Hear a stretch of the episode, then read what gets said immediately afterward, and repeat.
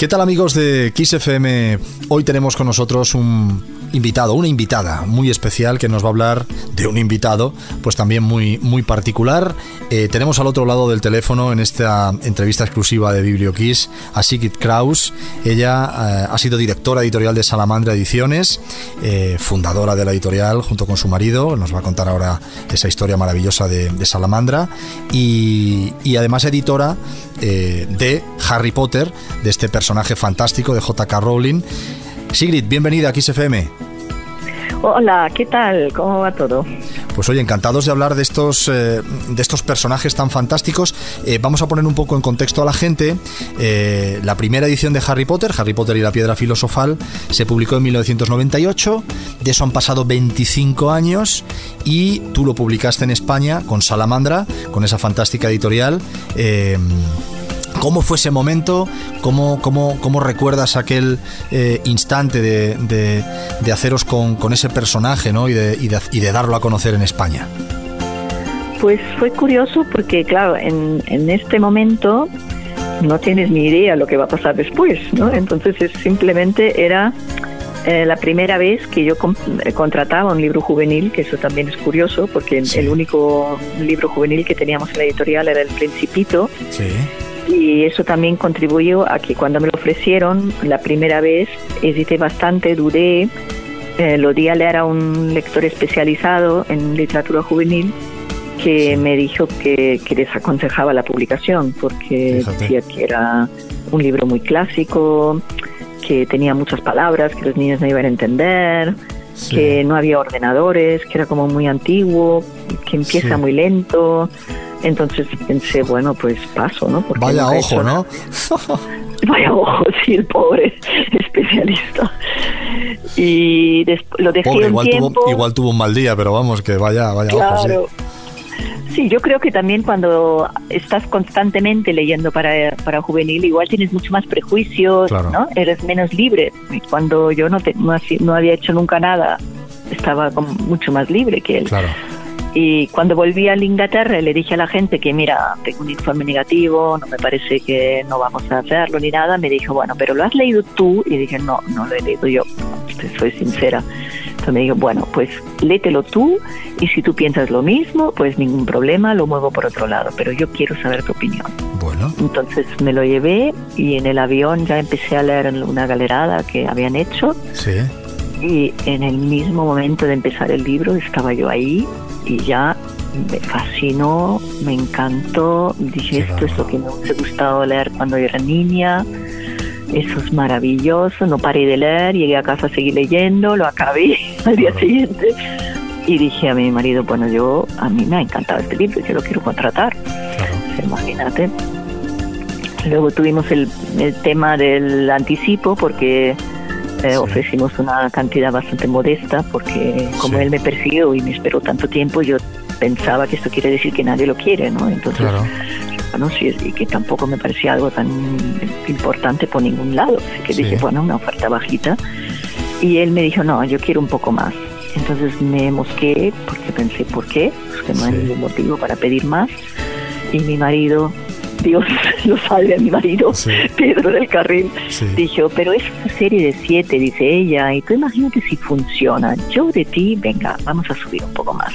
Y subimos, porque imagínate que hubiésemos dicho que no. Pues fíjate, menudo, Pero hoy estaría aquí llorando, ¿no? llorando, llorando. Claro, porque esto son 25 años, pero claro, esos 25 años se han traducido en más de 500 millones de ejemplares vendidos en todo el mundo. 80 idiomas de traducción, 8 megapelículas, porque claro, hablamos de los libros, pero es que las películas, o sea, son del cine fantástico, pues yo diría que, el, adalid de, este tipo de cinematografía, o sea, todo en torno a Harry Potter explotó de una manera eh, eh, incontrolable, ¿no? Sí, totalmente. ¿Cómo eh, fue esa relación? Porque claro, los libros son estupendos, son fantásticos, pero claro, las películas yo creo que son de las películas que, que, más justicia han hecho a los libros en la historia del cine, que no es fácil. O sea, hay muchas veces que la adaptación cinematográfica pues bueno, no es tal o, no es tan fiel o no hace tanta justicia, pero en este caso yo creo que, que, sí están a la altura. ¿no? Eh, ¿cómo, ¿Cómo fue eh, ese remate final, ¿no? ¿Cómo espoleó la venta de libros la llegada de las películas? Pues lo importante es saber que los libros empezaron a funcionar antes de la película. Eso siempre es muy bonito porque es un fenómeno realmente de lectores, de niños lectores fanáticos que se pasaban a uno a otro a otro y, y fue creciendo exponencialmente pero claro, con las películas todavía mucho más, ¿no? Ahí sí que ya no tenía fin. Y como tú dices, eh, como la propia Rowling exigió estar en el casting, estar en el guion, eh, supervisar cada detalle, especialmente las primeras, y luego ahora Animales Fantásticos también se mete muchísimo. Eh, yo creo que eso garantizó que todo esto, que fueron tan fieles, que ella exigió que se hiciera una película por libro, porque imagínate, en otro seguro que Warner hubiesen dicho, bueno, hacemos una de varios, ¿no? Claro. Y no fue posible. Todo esto yo creo que contribuyó que, que fue un éxito tan grande. Yo creo que esta mujer es absolutamente sensacional, porque luego la obra de teatro es impresionante.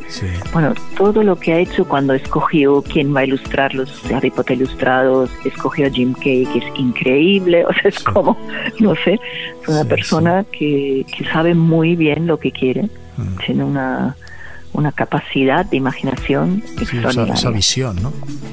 Sí. Bueno, y, y, en estos 25 años, eh, ¿cómo ha cambiado el lector de, Harry Potter? Vosotros que lo habéis tenido desde el principio en Salamandra, eh, habéis visto la evolución del lector.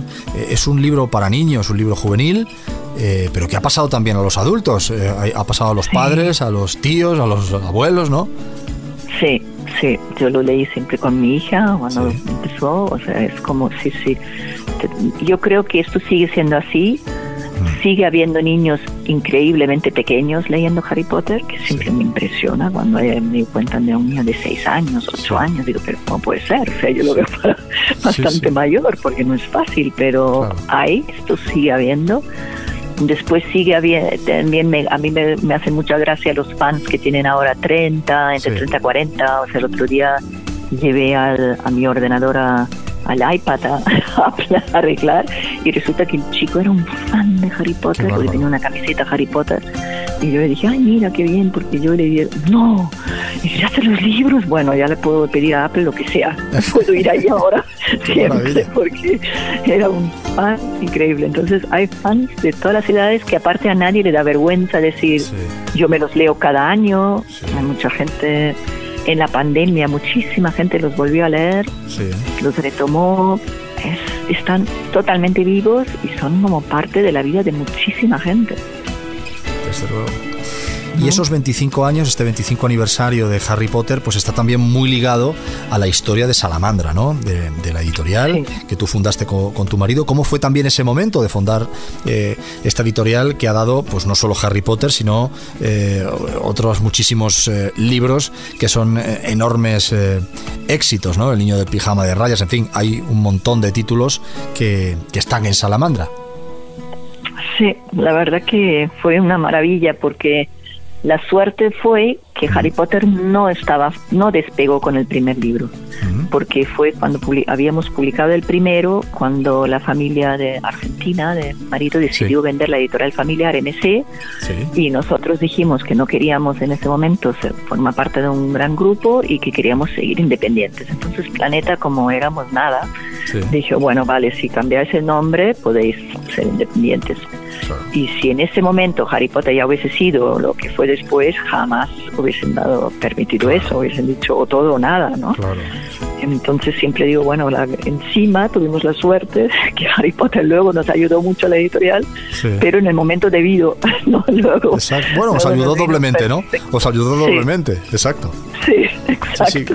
Es una cosa increíble y luego fue maravilloso vivir todo ese fenómeno desde dentro, no poder estar allí, porque para una editorial independiente y no muy grande es muy difícil, imagínate gestionar la publicación el mismo día en toda América Latina, Estados Unidos y España. Pero yo creo que justo como éramos un equipo pequeño, podíamos dejar todo lo demás de lado, concentrarnos en Harry Potter y luego ya volver a la editorial normal. Y lo que teníamos claro Pedro y yo es que haríamos todo para que Harry Potter no se tragara a Salamandra, ¿no? que fuera la editorial de Harry Potter y ya está. Entonces lo que hacíamos era cuando publicábamos Harry Potter, todo lo demás se quedaba en suspense. Cuando se había publicado, ya volvíamos, incluso los números los teníamos separados para no marearnos y pensar que, ¿no? Y queríamos que la editorial fuera rentable con o sin, y lo fue siempre. Entonces eso nos permitió, pero sí que te da una comodidad y yo creo que una libertad a la hora de tomar las decisiones que me ayudó mucho a mí como editora para encontrar tantos libros que funcionaron, ¿no? Porque estás tranquila, ¿no? A la hora de decidir y eso es muy, muy bueno para un editor. Está claro. Cuando te dicen tienes que el budget, que no sé qué, tienes que crecer tanto este año, que no, no decides de la misma manera, ¿no? Pues estos 25 años de, Harry Potter se están celebrando con una edición especial eh, limitada que publica efectivamente Salamandra, diseño único, contenido adicional eh, e ilustraciones del archivo de la propia autora, de J.K. Rowling. Em, bueno, este es el arranque de estas celebraciones del 25 aniversario, pero ¿qué va a venir después? ¿Qué, tenéis ya en, la cabeza eh, para celebrar este mito de la literatura?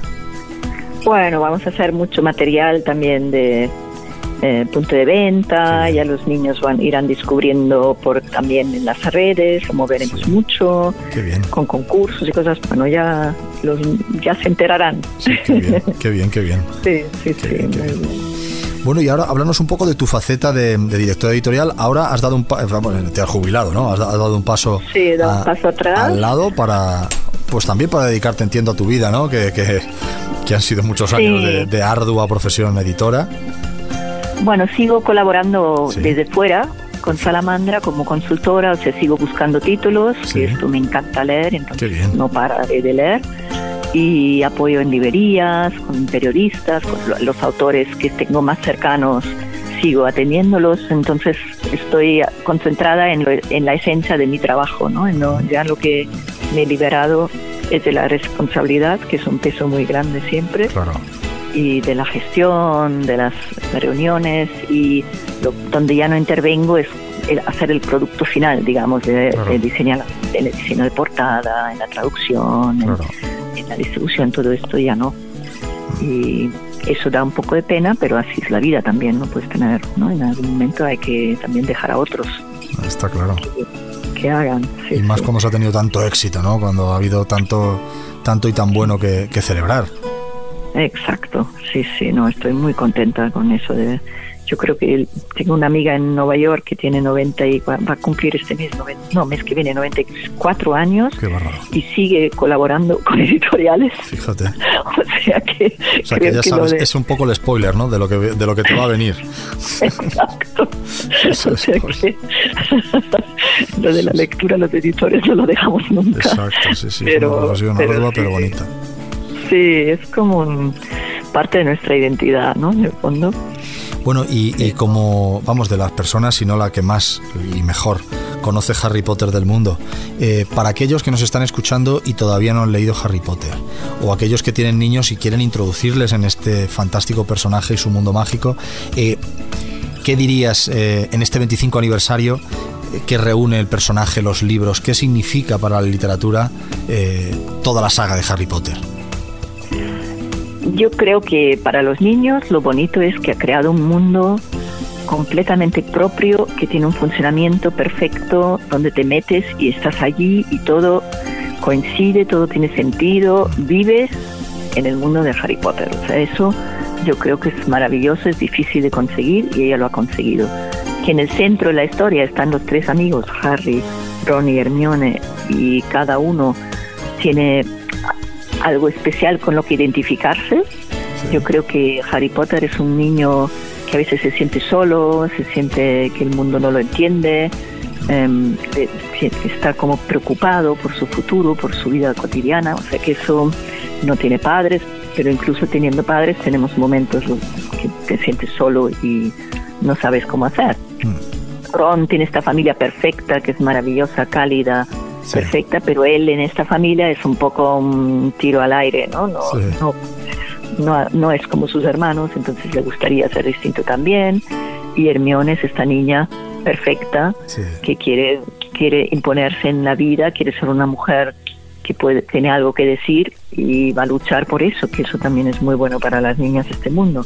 Totalmente. Luego, para como adultos, yo creo que para nosotros todos, no simplemente que Rowling transmite valores maravillosos, ¿no? La honestidad, la amistad, mm. los valores que queremos todos, pero que ha creado personajes ambiguos, que esto yo creo que es algo que no se había hecho antes y los personajes de Rowling tienen un lado buenos y, el lado malo. Hacen Snape, que es el gran ejemplo, ¿no? Es una persona que, que parece muy malo al principio, pero luego pronto te sorprende.